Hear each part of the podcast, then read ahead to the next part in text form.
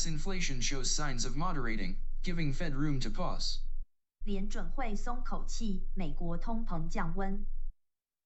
U.S. inflation showed signs of moderating in April, providing the Federal Reserve with the opportunity to pause interest rate increases in the near future. According to a report from the Bureau of Labor Statistics, the Consumer Price Index rose by 4.9% from the previous year, marking the first sub 5% reading in two years. The Core Consumer Price Index, which excludes food and energy, also exhibited a slight cooling. A narrower price measure that tracks booming services saw a more pronounced slowdown, with the smallest monthly increase since mid 2022, primarily due to declining airfares and hotel costs. Following the release of the report, U.S. stocks opened higher, treasuries rallied, and the dollar weakened. The data suggests that inflation is cooling as the impact of a year's worth of interest rate increases and recent credit stress permeates the economy. However, overall prices continue to rise at a brisk pace, and the job market remains strong. 美国通货膨胀在四月份显示出缓和的迹象，为联准会提供了将来暂停加息的可能。 根据劳工局的报告，消费者价格指数等比上升了百分之四点九，这是两年来首次低于百分之五。核心消费者指数不包括食品和能源，也表现出些许冷却。追踪发展服务业的的价格衡量出现了明显的放缓，是自二零二二年中期以来的最小月度增幅，主要是来自机票和酒店的成本下降。报告发布后，美国股市上涨，国债回升，美元走软。数据表明，随着一年来连续的加息和最近信贷压力的增长，在经济中发酵，通货膨胀正在降温。然而，整体价格仍继续上涨，就业市场仍然强劲。 The Federal Reserve will need to observe more than one month of data to ascertain if price pressures are consistently declining, particularly after officials hinted at a potential pause in rate hikes. The April report will be one of several factors considered in the Fed's decision next month, along with the CPI for May, reports on the labor market, and their preferred inflation measure, the Personal Consumption Expenditures Index. Furthermore, the ongoing banking stress and its impact on credit conditions are being closely monitored by officials. Key elements of U.S. inflation, such as airfares, hotel stays, and new car prices, showed moderation in April, while appliances experienced the largest decline on record. Shelter costs, which constitute a significant portion of the overall CPI index, saw a minimal increase. However, there is a lag in government statistics when it comes to real-time changes in housing metrics, leading to diverging opinions among economists regarding the exact timing of a turnover. 在联准会暗示可能暂停加息之后，将需要观察数月的数据，以确定价格压力是否持续下降。四月份的报告将是联准会下个月开会决策方向的考虑因素之一。五月份的 CPI 劳动力市场报告以及他们密切关注的通膨指标——个人消费支出指数，将会是决策的重点。此外，委员们也密切关注银行压力及其对信贷的影响。美国通货膨胀的重点，如机票、酒店住宿和新车价格，在四月份显示出温和。电子价格经历了有史以来最大的下降。构成整体 CPI 指数重要部分的住房成本出现了最小的增幅。然而，政府的住房指标实时变化的统计数据通常有一定的滞后性，导致经济学家对商品价格反转的确切时间有不同的意见。 Services prices, excluding energy and housing, were up 0.1% in April and 5.1% from the previous year, both the weakest since July. Policymakers emphasize the importance of assessing such metrics when evaluating the nation's inflation trajectory, although they calculate it based on a separate index. Excluding food and energy, goods prices increased by 0.6% in April, the highest since June. Used car prices, a key driver of slower price growth in recent months, rebounded and saw the largest increase in almost two years. Energy prices rose by 0.6%, while grocery costs declined for the second consecutive month and dining out prices continued to rise. baby food and formula prices experienced their largest increase on record. 排除能源和住房服务的价格在四月份上涨百分之零点一，同比上涨百分之五点一，是七月份以来最弱。 尽管他们是根据单独的指数来计算，政策制定者则强调此类指标的重要性。不包括食品和能源的商品价格在四月份增长了百分之零点六，是六月份以来的最高值。二手车价格另一个增长放缓关键，则出现了反弹，并出现了近两年来的最大增幅。能源价格上涨了百分之零点六，食品杂货成本连续第二个月下降，外出就餐价格则继续上升。婴儿食品和配方奶粉价格经历了有记录以来的最大涨幅。Fed officials hold varying opinions on the relationship between wage gains and price growth. A separate report indicated that real average hourly earnings rose by 0.1% in April and were down 0.5% from the previous year. In summary, U.S. inflation displayed signs of moderation in April, giving the Federal Reserve room to consider pausing interest rate increases in the near future. While the report is not likely to prompt another rate hike in June, policymakers will continue to monitor future data, including the CPI for May, labor market reports, and the Personal Consumption Expenditures Index, to make informed decisions regarding monetary policy. 联准会对工资增长和价格增长之间的关系持有不同的意见。一份单独的报告显示，四月份实际平均时薪增长了百分之零点一，同比下降了百分之零点五。总之，美国通胀在四月份显示出温和的迹象，让联准会考虑在不久的将来暂停加息。虽然该报告不可能促使六月份马上降息，但决策者将继续监测未来的数据，包括五月份的 CPI、劳动力市场报告和个人消费支出指数，以及就货币政策做出明智的决定。Above news capture from U.S. inflation shows signs of moderating, giving Fed room to pause written by Augusta Saraiva in Bloomberg. 2023 May 10th. 以上新闻节录至彭博新闻，作者 Augusta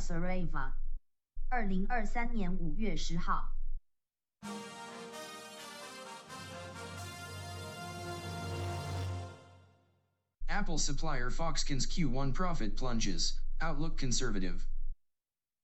富士康第一季获利暴跌，未来展望趋保守。Foxconn, one of Apple Inc.'s key suppliers, recently reported a significant decline in net profit for the first quarter of the year.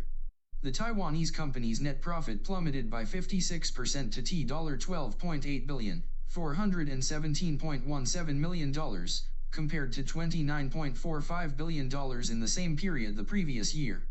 This decline was much worse than the average forecast of $29.18 billion in profit predicted by 13 analysts, according to Refinitiv.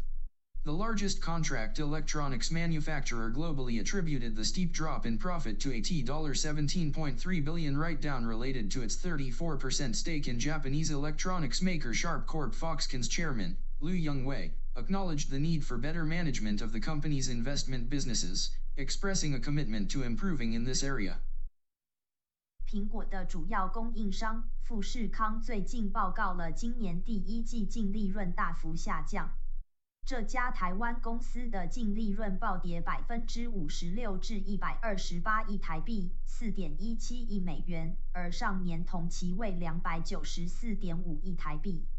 据 Refinitiv 报道，这种下降比十三位分析师预测的两百九十一点八亿元的平均利润要差得多。这家全球最大的电子制造商将利润的急剧下降归因于与它在日本电子制造商夏普百分之三十四的股份的一百七十三亿泰铢减记。富士康董事长承认需要对公司的投资业务进行更好的管理，并表示将致力于改善。Uncertainty surrounding the global economy has overshadowed Foxconn's outlook, leading Liu to state that visibility for the full year is limited. The company has maintained a conservative outlook due to these economic uncertainties. However, it is actively adjusting its inventory levels, which are currently higher than average. Chief Financial Officer David Huang stated that the levels are controllable and the company plans to lower them to a relatively low point by the end of the current quarter. While facing challenges in its core consumer electronics business, which includes smartphones and accounts for more than half of its total revenue, Foxconn has been exploring opportunities in the electric vehicle EV market. The company aims to replicate its success with Apple's iPhone in the EV sector. Foxconn has approached traditional car makers regarding potential partnerships in the EV business. However, it expects revenues for its key consumer electronics products to decline year on year in the second quarter. 围绕全球经济的不确定性使富士康的前景蒙上了阴影。刘强东表示，全年的能见度有限。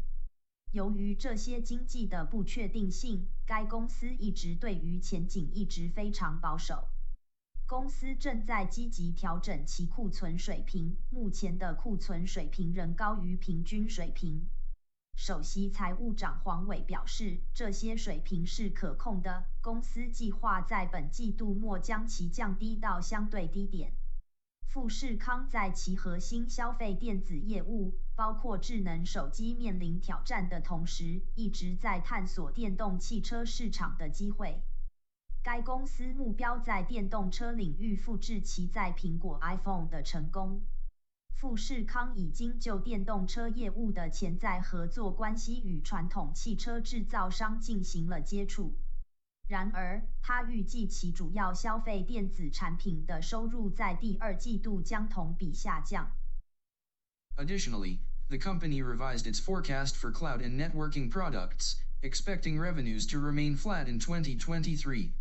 contrary to its previous expectation of significant growth in these sectors. Overall, revenues for the second quarter are anticipated to fall, but Foxconn maintains its full-year revenue forecast to be flat. In its efforts to diversify production away from China, Foxconn has made strategic moves such as acquiring a former General Motors plant in Lordstown, Ohio.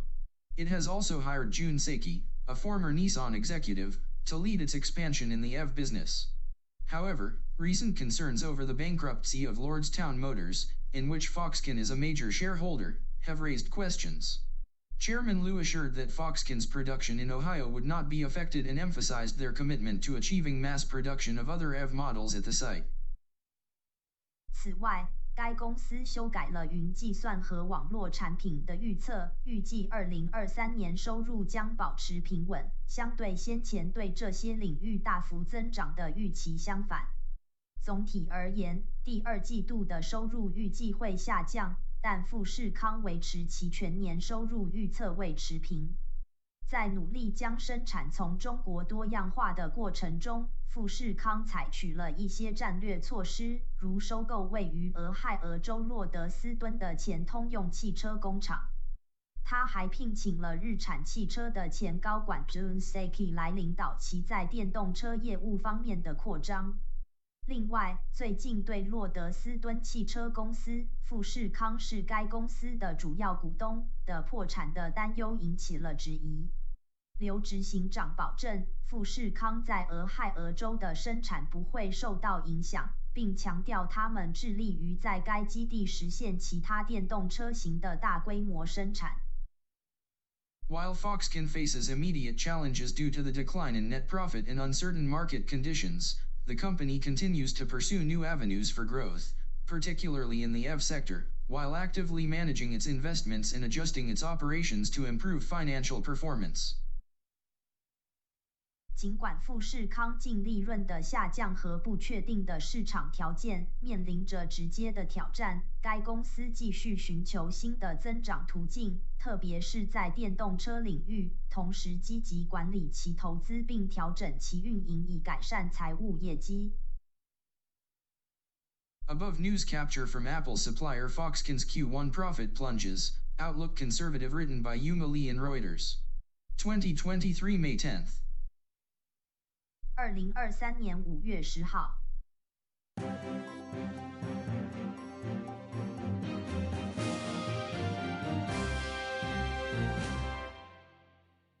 IBM CEO says its new AI tools will be able to do 30 50%, of repetitive office work after indicating his own company will pause some hiring.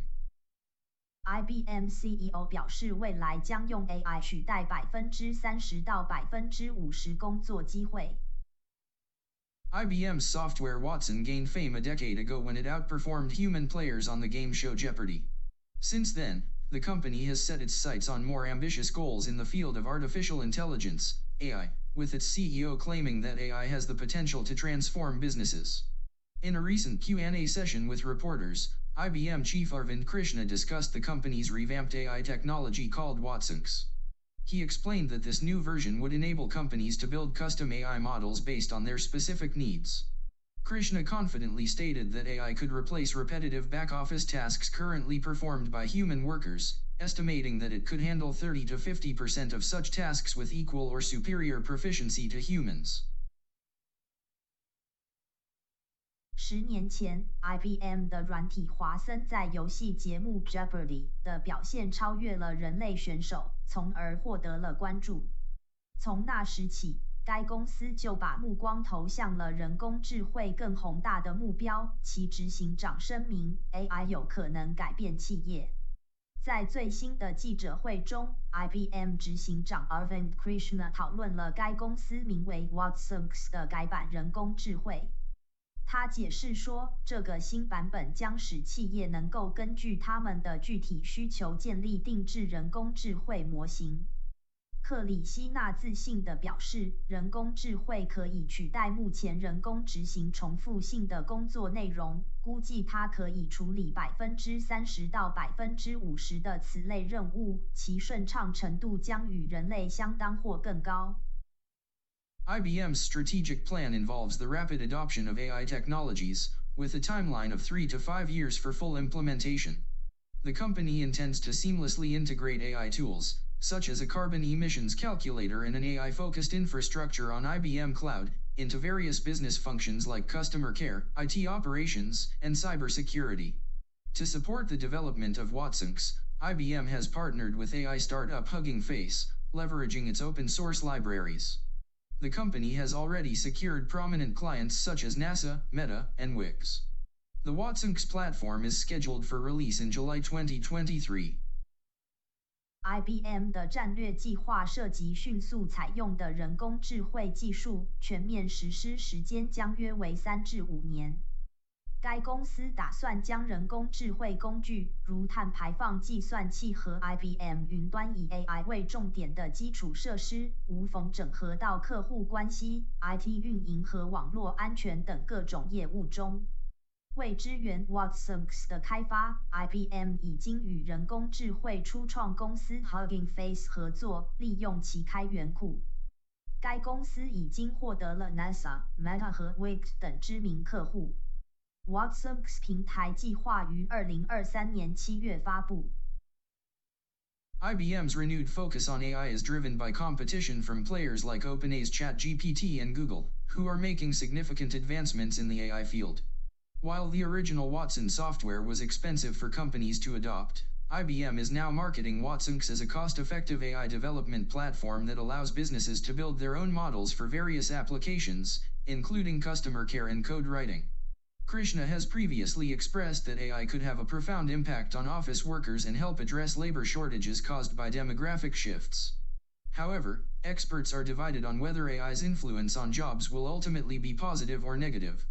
Some believe that AI, like ChatGPT, may enhance productivity in routine tasks, but the challenge lies in utilizing AI to foster innovation, create new occupations, and spur new industries. As AI tools like ChatGPT gain popularity, workers are becoming increasingly concerned about the relevance of their roles. Data indicates that 74% of employed Americans are already familiar with ChatGPT for work-related tasks, and 40% of them express worries about being replaced by AI. IBM 重新关注人工智慧的原因是来自 OpenAI 的 ChatGPT 和谷歌等竞争，他们在人工智慧取得了重大进展。 虽然最初 Watson 软体对企业来说采用成本很高，但 IBM 现在将 Watson 作为具有成本效益的人工智慧开发平台进行销售，允许企业为其各种应用建立自己的模型，包括客户关怀和代码编写。克里希纳此前曾表示，人工智慧可能对办公人员产生深远影响。并有助于解决人口结构转变造成的劳动力短缺。然而，专家们对人工智慧对工作的影响最终是结果是积极还是消极存在分歧。一些人认为，像 ChatGPT 这样的人工智慧可能可以提高日常工作的生产力，但挑战在于如何利用人工智能来促进创新、创造新的工作机会，并刺激新的产业。随着像 ChatGPT 这样的人工智能工具的普及，劳工越来越关注他们角色。数据显示，百分之七十四的美国劳工已经使用 ChatGPT 在工作相关的任务，其中百分之四十的人对被人工智慧取代表示忧虑。IBM's push to re-establish itself in the AI race reflects the company's determination to remain at the forefront of technological innovation. By leveraging Watsonx and collaborating with industry partners, IBM aims to offer businesses a powerful AI solution that can revolutionize operations, while also addressing the societal impact of automation and job displacement. IBM 在推动在人工智慧竞赛中重新确立自己的地位，反映了该公司在技术创新方面保持领先地位的决心。 通过利用 Watsonx 与行业伙伴的合作，IBM 旨在为企业提供强大的人工智慧解决方案，从而彻底改变运营方式，也同时解决自动化和工作岗位转移的社会影响。Above news capture from IBM CEO says its new AI tools will be able to do 30 50% of repetitive office work after indicating his own company will pause some hiring written by Prarthana Prakash in Fortune. 2023 May 11th. 以上新闻节录自财商新闻，作者 Prarthana Prakash，二零二三年五月十一号。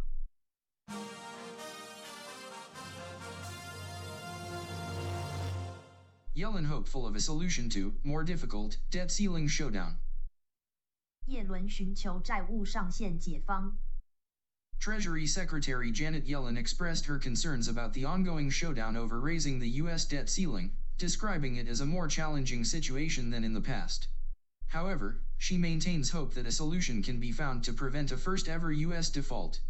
Yellen revealed her intention to update the U.S. Congress within the next couple of weeks regarding the exact timeline of when the Treasury would exhaust its funds to pay the government's bills. Yellen has consistently urged Congress to agree on raising the current $31.4 trillion cap on federal borrowing, emphasizing the potential economic and financial catastrophe that would ensue if the United States were to default on its debts. British Finance Minister Jeremy Hunt also highlighted the seriousness of the threat posed to the global economy by the standoff. 美国财政部长珍妮特·耶伦对正在提高美国债务上限努力表示担忧。他称这是一个比过去更具挑战性的局面。然而，他希望能够找到解决方法，以防止美国出现有史以来的第一次债务违约。耶伦透露，他打算在未来几周向美国国会报告关于财政部何时用近期资金以支付政府账单的确切时间表。耶伦一直敦促国会同意提高目前三十一点四万亿美元的联邦借款上限，强调如果美国拖欠债务，可能会带来经济和金融灾难。英国财政部长杰里米·亨特也强调，对峙对全球经济构成的严重威胁。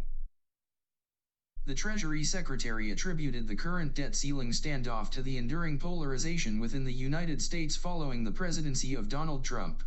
She acknowledged that the situation is certainly not conducive to building relationships, maintaining a strong global standing, or establishing credibility. Nevertheless, Yellen remains optimistic that a solution will be reached. Yellen noted a positive sign from a recent meeting hosted by President Joe Biden, where virtually everyone agreed that a U.S. default would be unacceptable.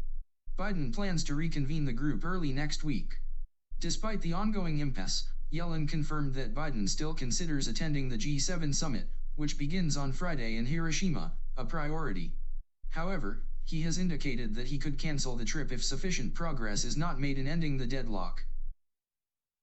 财政部长将目前的债务上限僵局归因于川普担任总统后，美国国内的持久两极化。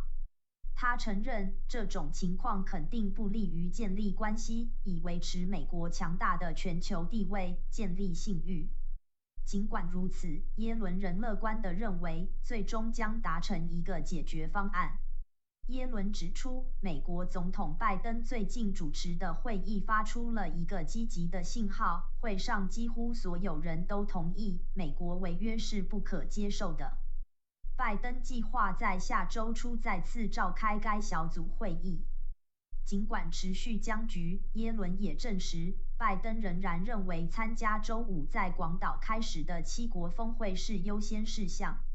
然而，拜登也表示，如果在结束僵局方面没有取得足够的进展，他可能会取消这次旅行。Despite the challenges surrounding the debt ceiling fight, Yellen expressed her belief that the Biden administration has successfully re-established U.S. leadership in the world. She stated that other G7 leaders are appreciative of the significant shift in direction from the previous Trump administration. Regarding the possibility of a default, Yellen admitted that there are no good options for prioritizing payments. However, she did acknowledge that it would be technically feasible to process payments on a day-to-day basis as revenue comes in, resulting in a sort of rolling default. Notably, principal and interest payments are handled separately. Yellen, however, stressed the importance of focusing on raising the debt ceiling rather than considering alternative strategies. 尽管债务上限之争存在挑战， 但耶伦表示，他相信拜登政府已经成功地重新确立了美国在世界上的领导地位。他表示，其他七国集团领导人对拜登政府在川普方向上的转变表示赞赏。关于违约的可能性，耶伦承认，在优先支付方面没有更好的选择。此外，他也表示，随着收入的增加，每天付款在技术上是可行的，从而形成一种滚动违约。值得注意的是，本金和利息的支付分开处理。虽然如此，耶伦还是强调专注于提高债务上限的重要性，而不是考虑其他策略。In conclusion. Treasury Secretary Janet Yellen's concerns regarding the debt ceiling showdown highlight the complexities and risks associated with the situation. While acknowledging the challenging nature of the current standoff, Yellen remains hopeful that a resolution can be found to avert a potentially catastrophic U.S. default. She emphasized the need for Congress to raise the debt ceiling, while also noting the polarization within the country as a contributing factor to the current impasse. Despite the difficulties, Yellen believes that the Biden administration has successfully restored U.S. leadership on the global stage, and she expressed gratitude from other G7 leaders for the change in direction from the administration. 总之，财政部长珍妮特·耶伦对债务上限的担忧突出了复杂性和风险。 他承认目前的对峙具有挑战性，但耶伦仍希望能够找到一个解决方案，以避免出现灾难性的美国违约。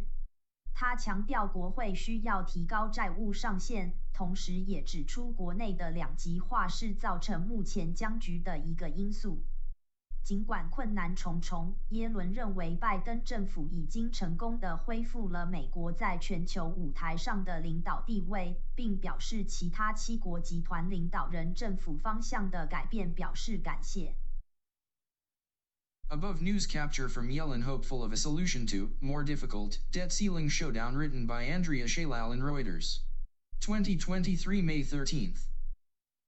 以上新闻节录自 Reuters，作者 Andrea Shalal，二零二三年五月十三号。The above podcast news were from May 8th to May 14th, 2023. 以上播报为二零二三年五月八号至五月十四号财经新闻。